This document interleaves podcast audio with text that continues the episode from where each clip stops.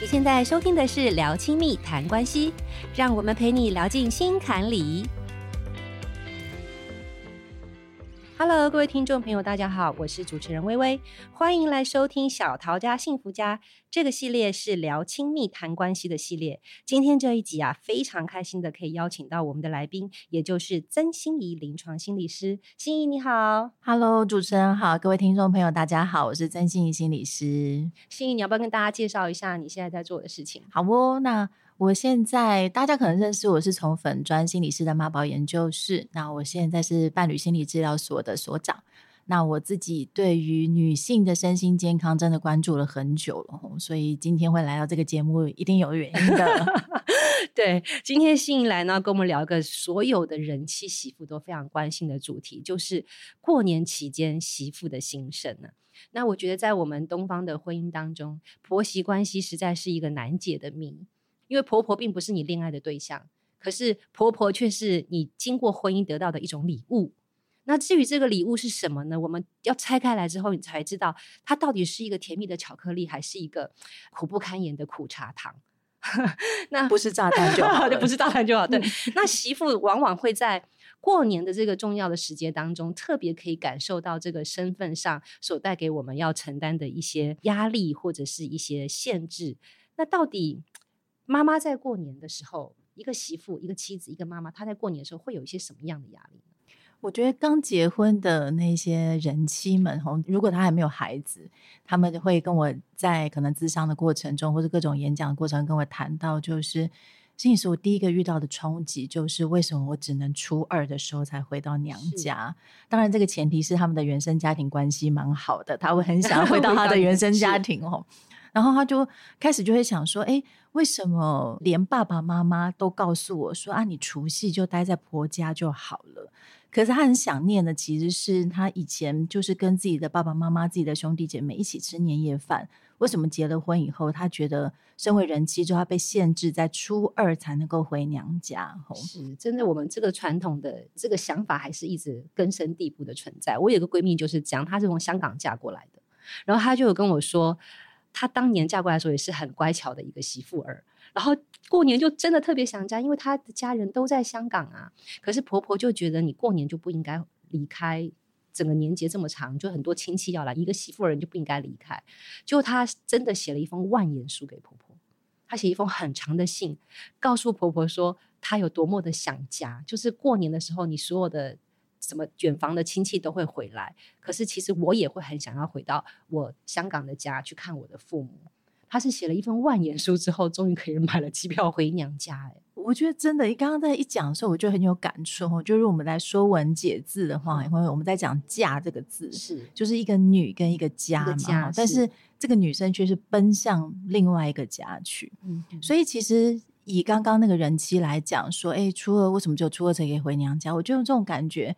先生有时候没有办法身临其境去感觉得到，因为他还在自己的原生家庭，所以他也许理智上知道说，哎，太太想要回家，但那种感觉就是，哎，我现在除夕我跟着是我的夫家一起吃饭，不是跟我娘家一起吃饭的时候，先生很多时候不能够感同身受的话，又变成妻子另外一种寂寞。是，就是这个孤单，是我跟你就在同一个屋檐下，然后这么欢乐的气氛当中，只有我是失落的。所以，身为媳妇这件事，我觉得好像刚刚我们从婆婆这件事开始吼，但是其实有的时候我常常在想，关键真的是那个先生，嗯，就是先生的态度其实可以决定了婆婆，就是妈妈对这个媳妇的观感跟态度是什么。嗯、有些时候，如果先生是愿意为太太多想一点的话，可能这个冲突是可以化解的。没错，对不，对，这个寂寞感是可以被填补的。没错，对，也许先生可以跟他说、嗯、啊，这两天辛苦你了，可是之后我会带你回娘家，嗯，我跟你一起回去，嗯、或者说，或者说我们可以轮流啊，今年是你在我家过除夕，明年可不可以我去你家过除夕？我觉得这个真的是最好的方法。不过很多太太哈，真的觉得说，她光达成这种协议的时候，她都花掉太多的力气去处理这件事情。像我们家是两家一起过。哎，就是好有道理，好有道理，就一起过嘛，就大家干嘛那么累？对，就是我的婆婆跟我妈妈，每年我们除夕都是一起过的。哇，对啊，就是全部的人融合。既然都是一家人，为什么要分婆家娘家呢？我们就一家人就一起过吧，这不是就没有问题了吗？这时候我就延伸出另外一个我在准备这个命题的时候想到的一件事情，就是其实很多媳妇在面对这种事的时候，嗯、因为不止一个媳妇嘛，可能有大媳妇、二媳妇、三媳妇这样。那这个时候又回到一件事，那到底家事要谁做？嗯，然后到底是用谁的标准来算？是对，然后到底大的跟二的跟小的，到底要怎么样去分工那些工作？其实又是另外一个，到底是按照谁的概念去走？还有就是你这个婆婆到底重不重视过年这件事？因为我有另外一个闺蜜，她也很妙。她过年的时候，她跟我说，她婆婆完全不重视年夜饭，他们是吃麦当劳。真的？前提要麦当劳有开吗？对，我说太神奇。她说他们真的大年初一就是吃麦当劳，然后除夕就是外面随便买。我说你们没有什么大菜什么？她说没有，她婆婆根本不 care。好赞哦。对，然后重点是就是她的什么大姑小姑都不 care。她有缺媳妇吗？然后我也很压抑，我说：“那你的婆婆也不会要求你要，譬如说做个年夜饭什么的吗？”他说：“你只要耳朵够硬，你就不用做。嗯”嗯嗯，对，他倒是为他自己挣得了他的一个姿态，被讨厌的勇气。对，被讨厌的勇气。对，但是我觉得这部分其实蛮值得被讨论的，因为我们这样子讲，好像受尽了委屈似的。可是你知道，也会有一些媳妇会觉得。她是站在妈妈的角度，我不是站在我是媳妇的角度。像我另外一个闺蜜，她就觉得她很喜欢准备年夜饭的过程，她很喜欢从早忙到晚的过程。可是她是站在妈妈的角度，她会觉得说，我在做这一切的过程，其实我是在给我的孩子一个年的感觉，嗯、一个过年的仪式感跟年味，嗯嗯、所以她其实是享受这个过程的。但这真的是蛮少数的。嗯，听薇薇老师这样讲哦，因为。我就在想到，其实很多人都会有那种被迫的感觉，是，比如说像在媳妇哈，我就我被迫当个媳妇，我被迫只能在我的夫家过除夕这样。可是刚刚薇薇老师讲的，其实是一种主动选择，对，嗯，我选择我要过什么样子的生活，是等于是说我还是要面对过年这件事，但我用什么心情去面对，嗯，可能就会不一样。嗯、对，没错，对，而且我在想，就是在现在的这个社会里头啊，其实有很多婆婆的观念也是很 fancy 的，她可能也不一定。很强求说要这样或那样，或是要比较要怎么样？那你觉得这个传统的束缚有没有比较稍微的缓解呢？我理智上，我一直觉得这个传统的枷锁应该有在我们这么多人这边大力疾呼的状况之下稍微放松一点嘛。但是在智商室里面，还是会看到有一些被传统枷锁限制的。嗯甚至是前年我在正大开一门通识课，这样，那我想说啊，这群人的年纪只有我的一半，我要来调查看看，就是这群年纪只有一半的人，他们现在的家庭跟我当年的家庭长得像不像？这样。我就问了现场他五六十个大学生说：“哎，请问你们家就是主要照顾你们长大的人，比较是爸爸还是妈妈？”这样，大概有八成的人都跟我讲是妈妈，这样、嗯、还是一样，还是一样，嗯、都是爸爸还在忙工作这样。所以某些传统的概念，其实它是透过家来延续的。嗯、怎么说？就是我曾经遇过一些案例，他是这样跟我讲的：就是他跟他的先生其实是受差不多的教育，比如说他们都在国外留学，都念差不多的科系。诶，他们决定结婚的时候，其实在想一件事，因为我们的环境相当嘛，吼、嗯，我们知道的东西也相当，结婚后应该不会有太多不一样的地方需要去沟通吧，吼。那结了婚之后，先生可能就继承家业，吼，这种他还是跟原生家庭绑得很紧。这样，有一个女性就跟我讲说，结了婚之后，她的先生就跟她讲说，诶，我妈妈希望你把工作辞掉，专心照顾小孩。然后这个太太就完全不敢相信自己的耳朵，她想说：“哎、欸，我的职业这么棒、欸，哎，你当时不是也很喜欢我在我现在这一行那一种非常驰骋在职场的感觉？所以你会觉得哇，你看到我是充满光热的这样，你怎么现在叫我把工作辞掉？”嗯哼，这个案例的这个太太就跟我在讨论这件事情，然后我就从这个案例里面慢慢去想一件事情，就是。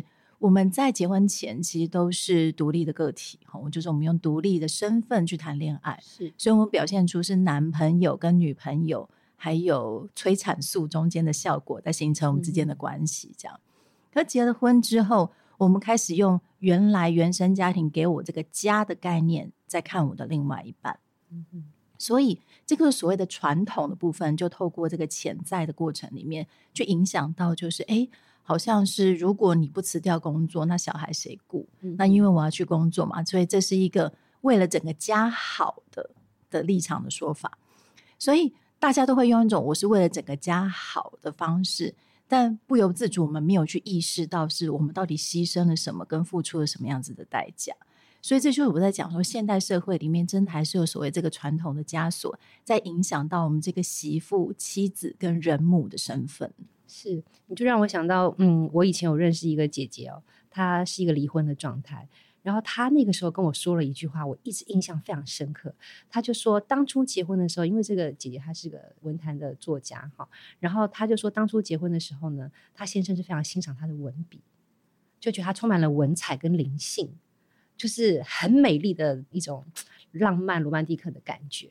他说：“可是结婚之后，他居然嫌我不会拿锅铲，他居然怪我分不清楚高丽菜跟空心菜，所以他那时候非常的错愕。他觉得你当初喜欢上我的东西，我都还存在，为什么到了婚后之后，你反而不能欣赏我拿的笔，而要逼我去拿锅铲呢？”我觉得这个根本可以写成一个一部剧跟一部故事，真的太悲哀了。那我自己个人对于您刚刚说的那个对原始家庭的一些想象跟投射，我真的太有感觉。因为我自己的婚姻在第五年的时候，也是跟我先生遇到一个严峻的考验。然后那个时候，我深刻的感觉到，他期待的一个婚后的妻子的角色，可能就是他妈妈的样子。没错，对。那我婆婆就是一个非常传统的妇女，就是三从四德，那她没有出去做过事情。他一辈子就是在侍奉先生啊，然后小孩，然后做饭、洗衣服。他的生活非常非常单纯。那相对于我，可能就不太一样。那我并不是一个只能够在家里头，或是只想要在家里头洗衣烧饭的女人。那可是我当初我先生跟我恋爱的时候，我们当然也是有过爱情的火花的。那可是，在婚后，我觉得他自己都不知道，他自己没有自觉到，他其实对一个太太的想象是有个 role model 的。因为那是他成长生命过程中遇到的母亲是那样，但我遇到的母亲就不是啊。我妈妈很早就离婚了，那她是一个单亲的母亲，把我养长大，她几乎都在工作。那我所意会到的，我所能够学到的一个妻子的样子，一个女人在婚姻中的样子，就是你还是要靠自己。嗯，对，所以我并没有找一个长期的饭票。但我老公可能就会觉得说，嗯，他有能力可以承担一个家，我干嘛还要去外面打拼什么的？他不能够理解梦想跟自我成就。在一个女人生命当中的重要性，他想到的妻子的样子就是他妈妈的样子，嗯，就是我婆婆的样子。其实很多男性他真的没有意识到，就是自己妈妈跟爸爸的形象在他生命里面到底琢磨多少，真的。而我们真的也要进了婚姻之后，才能感觉到那个冲击呀。我们没有进入婚姻之前，你没有进去，永远不知道你会遇到什么。有时候时候，我会想说，会不会这两个人根本其实没有变？我们可能还是我们原来的那个我，只是进了婚姻之后，我们不知道环境变了，整个环境跟生活的形态是不一样了。当你环境跟生活形态不一样的时候，你会面对的冲突就不同了。没错，对，我们没有那么单纯，只是跟你吃饭、喝咖啡、聊天了。我们要接送小孩，然后早上六点要起来做饭，做完饭还要洗衣服，还要脱掉，很多很多很多的事情。对，然后先生可能累了一天回来，还要听你开始念说小孩怎样作业不写，老师打电话。这是我们在恋爱的时候完全不会面对到的事情，所以我觉得我们今天这一集哦，大概也真的不只是媳妇要听，准备要结婚或各种女孩真的都要听，真的。我觉得心里面会有一个预备，说到底婚姻在现代的社会里面有一个它的样貌，对，比较能够让我们做一个参考。我觉得婆婆也要听，就现在婆婆要知道，女性已经跟以前不太一样了，你可能要更能够尊重你媳妇儿的想法。像我某位闺蜜，她就是最近逆袭了她的婆婆，因为她过去十年来也是非常的孝顺，然后跟婆婆住在一起。但最近因为婚姻发生了一些事情，她可能从婚姻中觉醒了。然后她就那天跟我分享了一个事情，就是她说她婆婆跟她讲一句话说：“你嫁来我们家真的很好命啊，你很自由，你想干嘛就干嘛。”我这个闺蜜就回了她一句说：“我是结婚，我不是来坐牢。诶，如果我结了婚之后要失去我的自由，我当初我就不结婚了。”是不是？嗯，她说很奇怪，她觉得有些婆婆，当然不是每一个婆婆，就有些婆婆她可能会觉得媳妇的时间是她的，就由她来安排媳妇要做什么，包括年夜饭，可能她会在旁边指导你要做什么菜。可是现在其实时代是不太一样的。这样讲，我又又联想到很多，就是我觉得每个婆婆也真的要从自己从原来的家庭媳妇那个枷锁里面松绑，松绑，她才不会把一样的枷锁就扣在下一代的身上。真的啊，你看，像我母亲就是，我母亲就是那种吃过苦的媳妇儿，所以他现在面对我嫂嫂的时候，因为我嫂嫂也是个活得很自我的人，所以我妈妈偶尔就会有一两句怨叹，说我以前哦怎样怎样，就是他怎么敢怎么样，怎么怎么敢不做饭啊什么，他会讲他当年受过的苦。可是问题是，现在的媳妇人没有要跟你受这样的苦了。对，其实时代真的是不太一样了。就你如果媳妇不想做饭，那就去外面吃年夜饭嘛。就不一定一定要在家里头张罗那么多东西。你看现在，哎呀，年夜饭之难定啊。你十月就已经要订过年的年夜饭，好吗？真的，我们那天发现我们订到了，真的好开心啊！全家举国欢腾。我跟你讲，我就是今年我就闪失了一下，我到现在还没订到。很夸张，很多餐厅是他开放的那一天就满了。对，没错，真的，这太不可思议了。所以你想想，不想做饭的媳妇有多少？大家迫不及待的往外跑。我们家婆婆也是花了一些时间，就是我的大姑、小姑一起下去说服我婆婆，因为我婆婆会说啊，出去吃年夜饭没有人拜祖先怎么办？哦，对，有些婆婆会这样子。那其实是真的，他们心里面，我觉得这一辈子都奉献给这个家里面的一个习惯，这样。可是我们就会有很多方法，就是比如说我们先拜啊，吼这些方式让。婆婆可以安心一次，她只要一次在外面吃年夜饭，她就会开心，因为不用洗碗什么。她只要一次，她就下次就会很迫不及待想要出去了。是，其实我觉得蛮好的，就是媳妇跟婆婆，你们都去明白彼此生长的脉络。就像婆婆，她这一辈子她就是要守着那个家的，所以她可能就是一定要拜完祖先，她才能出去。那我们就尊重。那婆婆也尊重媳妇，她现在生长在一个自由开放的 文明的世界，可能过去的枷锁已经没有办法那么百分之百的去限制她的自由。那也许就尊重。那我们偶尔逢年过节外面吃吃饭，也不是件太严重的事情。真心觉得这几针应该婆婆停哦。好，真的。我记得我们家两个儿子那时候还小的时候，那因为小的时候都要帮他们洗屁屁嘛，然后心里面就很不甘愿，因为母奶便又很稀。然后一边在那边洗他们屁屁的时候，我突然顿悟，就说。原来会有婆媳问题来自于这边，然后妈妈觉得我帮这个男孩子洗了这么久的屁股，然后长大之后他只对别人好，这样子是是是会有这种心情。我另外一个阿姨她就是这个心，她就是一个婆婆。那她那天就有跟我感慨，她就说她儿子从结婚之后没有带我阿姨出去玩过，可是都带。媳妇的妈妈出去玩，他就很感慨。他想说：“我从小把屎把尿，然后栽培你念到建中台大，结果去了一个这么好的外商公司工作，然后有这么美满的婚姻。结果结婚之后，你只照顾媳妇的妈妈，可是你从来没有再想到我是生你养你的妈妈。真的，我觉得这也是蛮哀伤的。”就是一方面理解，我就会一方面洗屁屁的时候，嗯、一方面得到人生的顿悟。就是，我觉得每个女性真的要把自己的子宫当成一个经过的路径而已。嗯、孩子经过你而长成他自己，嗯、我们才不会有把在过程中太多的付出变成一种情绪勒索，对，嗯、变成绑住他的东西。没错，没错。嗯，好吧，那既然过年快要到了，唉。那心仪，你是不是要跟我们分享一下媳妇们，我们还是要去面对这个年？那我们不可以不知道的那种调试的心法是什么呢？我真的只要过年到了，我真的很多女性，我觉得不只是女性，还有那种在原生家庭受伤的人，在过年前都会特别的焦虑。那在原生家庭受伤，当然跟今天这集无关，可能那个受伤来自于就是好像又要回到那个曾经让她非常感慨的原生家庭，这是一种。而媳妇们又是另外一种很担心的，包含就是她可能比如说孩子刚出生，她就想到说，如果今天要回南部，那个大包小包奶瓶尿布，哦，好累哦，停 停的那个过程里面就是一种累。可是回到婆家以后，她没有办法休息啊，因为那不是她的家，累，对，因为她要有一个那个社会样貌出来，媳妇的社会样貌出来，就是哎，我今天是不是不能立刻休息，要赶快帮忙打理一些事情这样子？那我觉得这些过程。先生可能开车也很累吼，就是先生在开车，但是他不太能够理解那种一到一个地方没办法休息，因为那个不是属于媳妇的家。嗯嗯，所以我觉得首要第一个部分，真的就是先生如何感同身受，就是当你从过年开始，你要必须要很多的张罗，那你不是休息，你不能躺在沙发上面啃瓜子在面，因为这不是你的家的时候。先生有没有办法感同身受太太那种一方面没有办法跟自己的家有所连接，另外一方面又必须要做出一个媳妇样子的那种拘束？感同身受以后去理解这个太太要的东西到底是什么？那有的时候，当然我觉得不是说哦，我们今天好像完完全全我们先生理解了媳妇以后，所有东西、所有责任都没了，所有事物都没了。可有时候就是这么一句话，我就这么一句话，就是。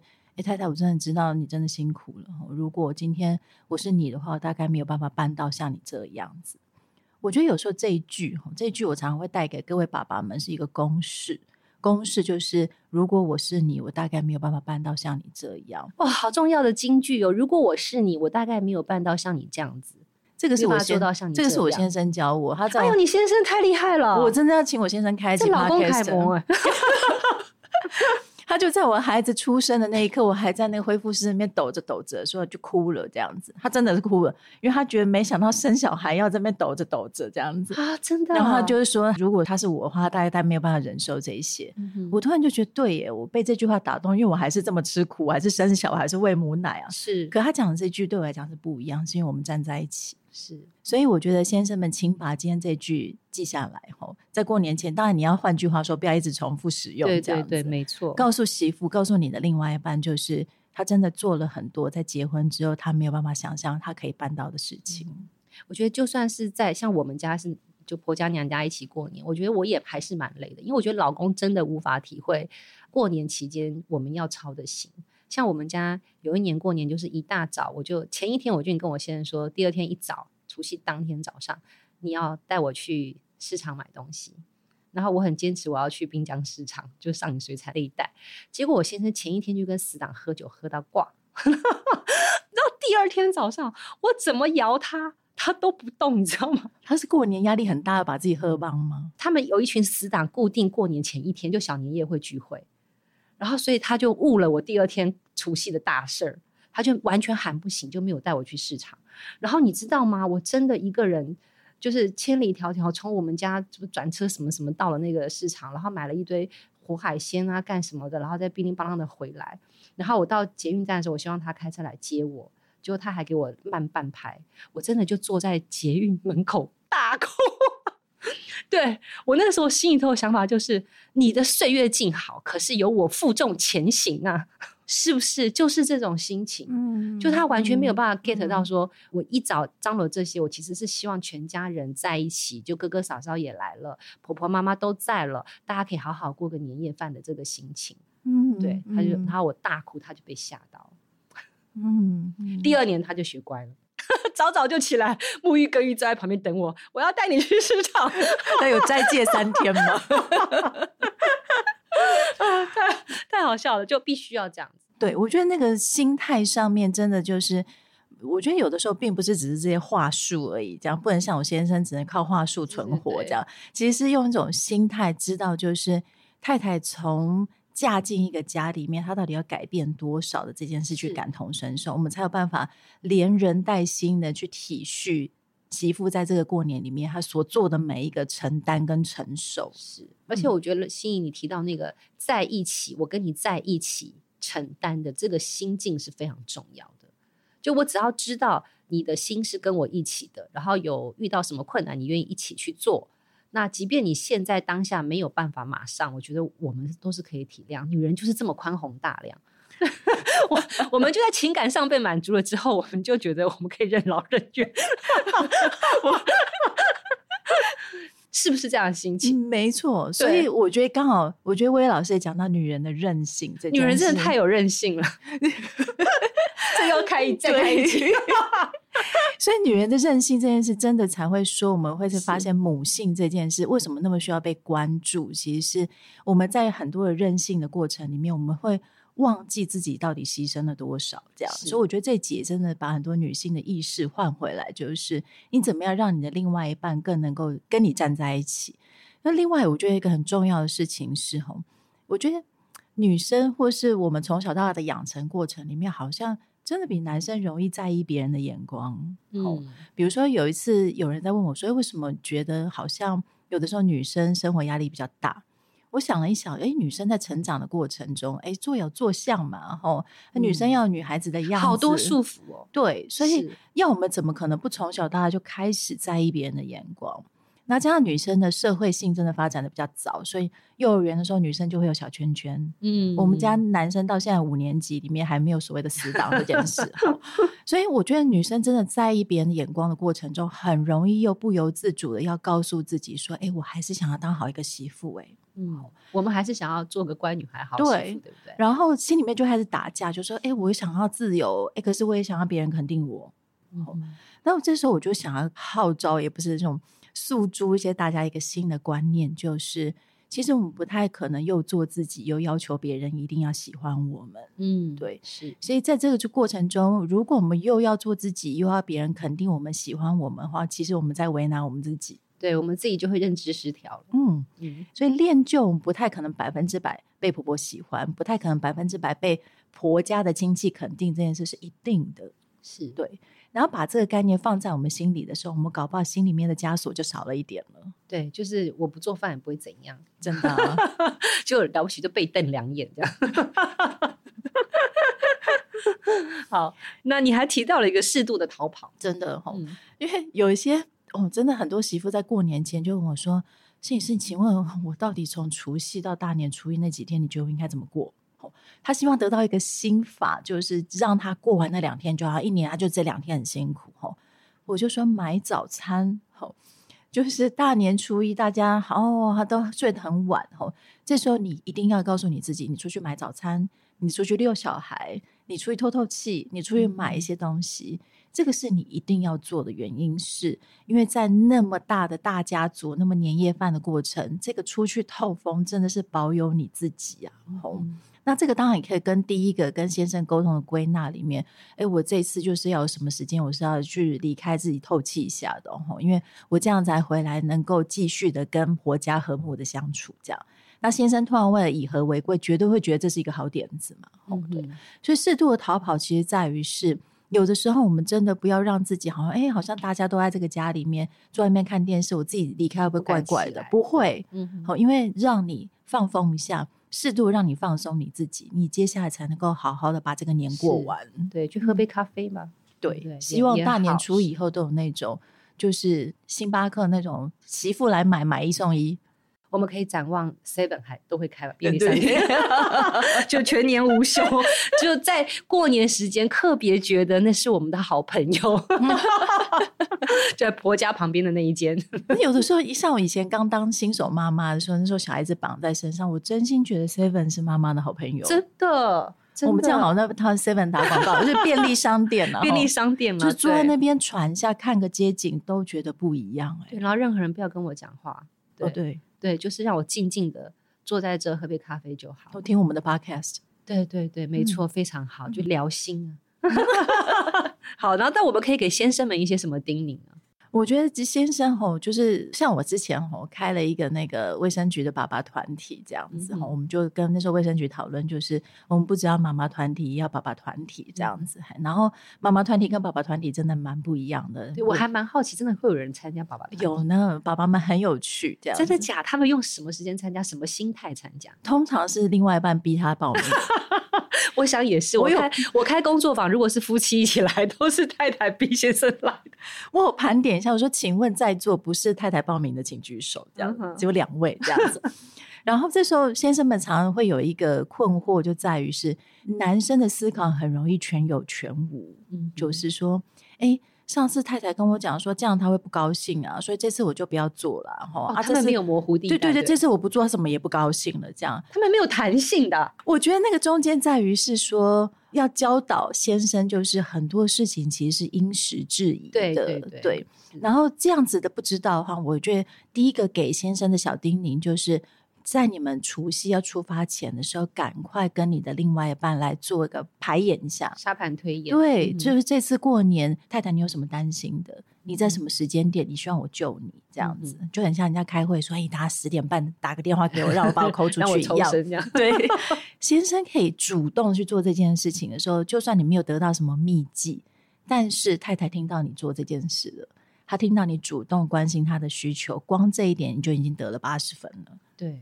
然后剩下那个沙盘推演，记得就把它放在你的手机里面，不时的跳出来提醒你，这个时候你要替太太做些什么。这样，因为我发现男生真的很需要一个具体的做法，跟告诉他他什么时候可以做些什么，让他可以更准确的知道太太要的是什么的时候，他们心里面会比较安全。嗯哼，嗯，是也也别让男生猜了。对对，男人要具体的指令。嗯，所以我们这个时候就是，哎，你沙盘推演，然后在你的手机里面知道该做这件事。那第二件事情是，别忘了随时在过年期间，如果在跟你的婆家相处的时候，你就算定时也好，去关心你的太太，所以，现在还好吗？会不会太累了？有没有什么要帮你？也把这个嘘寒问暖就记在你的闹钟里面嘛。对。然后达尔一定觉得很奇怪，说：“你心理师，你是把我们男生搞笨了嘛？吼，我们哪需要这种这么这么需要？对，但是因为过 年，我说实在，男生有男生的压力，因为有的男生也会跟我讲说，他面对妈妈跟太太的时候，他也不知所措，他心里面也会很担心。吼，那越担心的时候，我们心理空间就越窄。嗯、这个时候，我们就需要我们的高科技来帮忙我们。有人提醒你该做些什么的时候，帮助你保平安，其实是很棒的一件事情。” 没错，那所以这一集，今天我们的这一集节目呢，每一个太太就想尽办法放给先生听，放在车上听，对，放在车上听。就你可能很难直接要求先生要用他的什么手机来提醒他，但是你让他听听 Podcast，给他一些概念跟一些想法，也许这一次的过年就会特别的顺畅，特别的圆满。然后我们也要跟各位老公说，哎，在过年的时候呢，所有的衣服跟碗盘一定都要让老公洗。为什么？我们家是给公公洗。很好啊，你知道为什么吗？恭喜发财啊！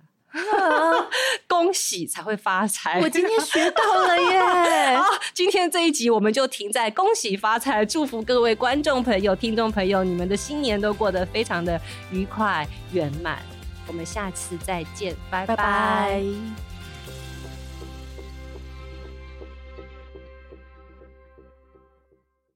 本节目是由桃园市政府家庭教育中心直播。若您对于亲子沟通、子女教养、伴侣相处等议题有兴趣的话，欢迎搜寻桃园市政府家庭教育中心，追踪我们的粉丝专业，并订阅我们的频道哦。